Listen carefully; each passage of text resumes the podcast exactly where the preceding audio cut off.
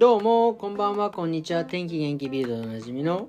斉藤達治でございます。えー、今日のですね、ベルリンはですね、また、えー、一段と寒くなってまいりましたね。16度、17度でですね、えー、まあ冬にね、着実に近づいているというような感じでした。えー、っとですね、一つ、あの、皆様にですね、本当申し訳ない、あのあお 謝らなきゃいけないというか昨日の放送すいませんでした。もうねめちゃくちゃ酔っ払ってましたね。あの僕あの、まあ、基本あのあの夜は酔っ払ってるんですけど昨日は本当にひどい。本当に申し訳ございませんでした。僕あの多分この自分の放送を多分誰よりも聞いてると思うんですよね。もはやあの朝の出勤で帰りの帰宅もあの自分のラジオをね聞いて帰ってくるっていうちょっとド変態なところがありまして。いやそれにしても昨日はひどかった。本当申し訳ございませんでした。今日はですねちゃんと やろうと思います。はいではですね、えー、ビルド気になる記事いってみたいと思います。あのですね最近のドイツ人のトレンド。これね本当にそうなのかなって思うんですけどあのやっぱりあのドイツのねスーパーまあアメリカほどではないと思うんですけどなんかですねいわゆるその玉ねぎだったりじゃがいもだったりとかまあいろいろ果物だったりとかっていうのはやっぱりこう量が多いんですよね。で量が多いのでまあ今ねうちは、えー、家族ね4人なんでまあまあそれなりに消費できるんですけど例えばそれ2人で住んでるとか1人暮らしをしてるとかだと多分本当に量がね多いと思うんですよ。でそのね余ったやつ自分では使い切れない食材をですね、えー、近所の人たちとあの分け合うっていうことが最近のドイツ人のトレンドらしいんです。でそのいわゆるそのビルドのビルド調査によりますとですね28%ぐらいの人がですね若い若いカップルですよ。まあいわゆるね2人で住んでるとか、えの人たちはですねその自分たちは食べれない分をですね高齢者の人たちに、えー、まああの基本こう差し上げるというような感じになっているらしいですね。それがですね非常にあの何て言うんですか？あのいいサイクルになってるらしいんですよ。いやこれ本当にね聞こえますか？素晴らしいと思います。こういう精神というか。こういうでもはやねそういう風なつながりっていうんですか？ねいただく方もありがとうってねもらえるしなんだろうななんかすごいですね。いいですね。気持ちいいですね。だからあのねあの席を譲ったのに座らねえよみたいな感じではなくですね。あのどうぞって言ったらありがとうって多分なってるんでしょうね。だってね30%ぐらいがねこうなってるあのそういう風にね生活してるっていうね統計が出てるのでですね。これは本当にいや素敵なことだなと思ってちょっとねほっこりした、えー、記事でございました。はいじゃあ次行ってみたいと思います。えー、次ですね。もうマクドナルドがすごい。もうねこの戦略が素晴らしいですね。えー、あのあのですねマクドナルドで新しいハンバーガーを出したんですよ。それがですねあのまあクリスピーチキンみたいな感じの、まあ、カリカリのねあのお肉っていうかチキンの、まあ、カリッカリするこうなんかバーガーが入ってるんですけどでそれがですね史上えー、最もカリカリするハンバーガーでですねこのハンバーガーのカリカリの音がもう騒音になるから夜は販売しませんって。これ最高ですね。もうなんだろう。面白すぎますよね。で特にこれドイツだから面白いんですよね。ドイツってあのねにとあの土曜日とか日曜日日曜日ってルーエタあの静かにしなきゃいけない。ね、あのお昼とかお昼寝とかするのでですね2時3時は確かね騒音立てちゃいけないとかもちろん基本週末は音をね立てちゃいけない、えー、それから、えー、なんか夜なんかもね10時以降なんかその音を立てちゃいけないみたいのが基本的にあるんですよ。で多分そういうところだからこそそういう国だからこそもう6時以降はそのカリカリのあの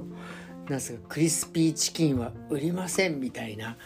これは面白い。これですよね。あの企業戦略というか営業というか面白いですね。もうこれは本当に多くを僕はですね学びました。うん。あの、そうですね。これはちょっとあのなんだろうこういうちょっとこれもったいないなお話するの。これまたちょっとこれまた違うところでお話しします。はいすいません。次ですね。BMW ね僕車僕大好きなんですけどやっぱりね車会社のですね動きって本当に著しく僕もチェックしてるんですけど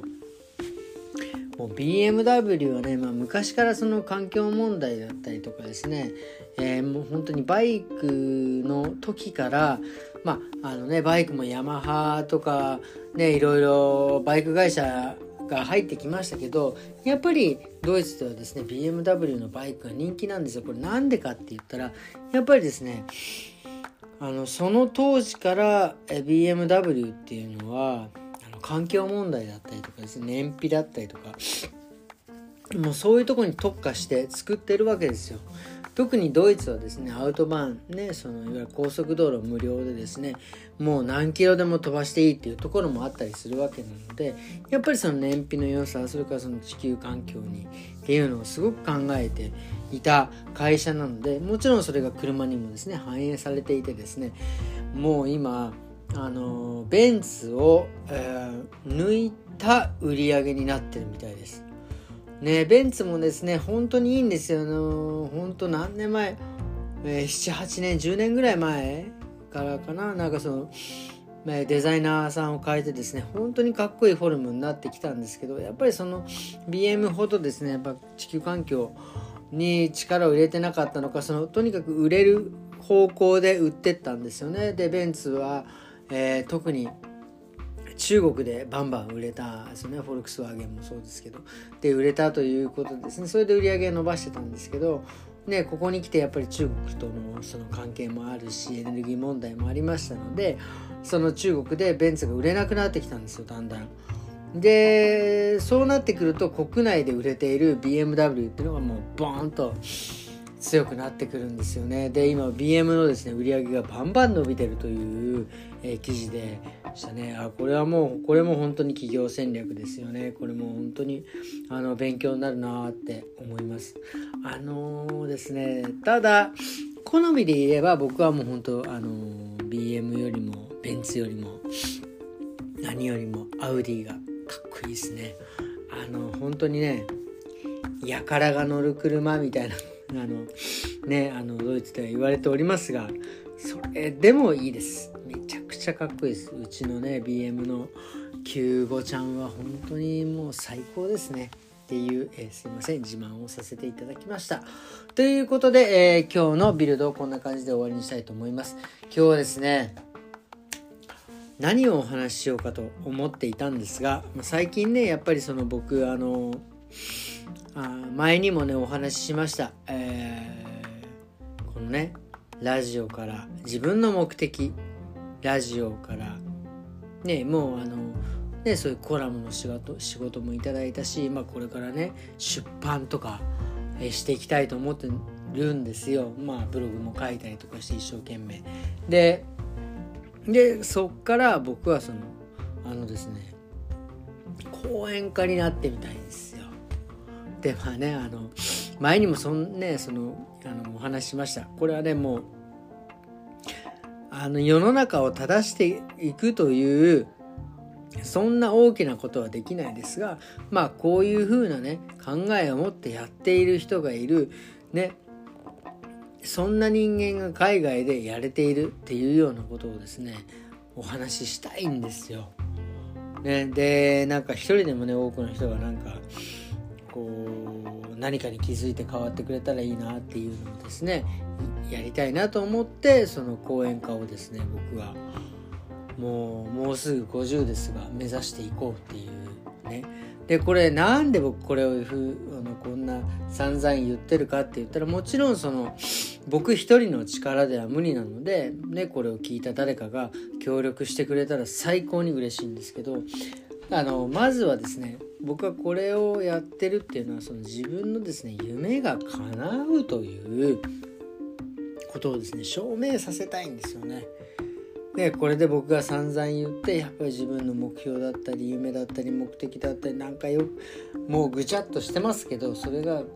叶うということをですねこの放送の中でですね証明させたいということも一つ大きな目的でですね、えー、お話しさせていただいております。なのですね、あの夢は叶うなんて本ね、あのなんかいろいろそういう自己啓発の本だったりとかあのあの象のお話とかあるじゃないですか。ねもちろんそれねやって成功した方たくさんいます。でもねそのもうリアルにあの出川哲朗さんじゃありませんがリアルにですね自分がこうやって まだなってないしこれからどうなるかも分かんないただ言ってるっていうねこれをですね本当になったらこれすごくないですかっていう夢は叶うぞっていう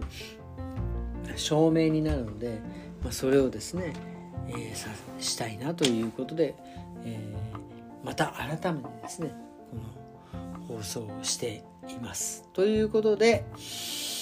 夢に向かって頑張っていきたいと思います。えー、それではですね、また明日。さようなら。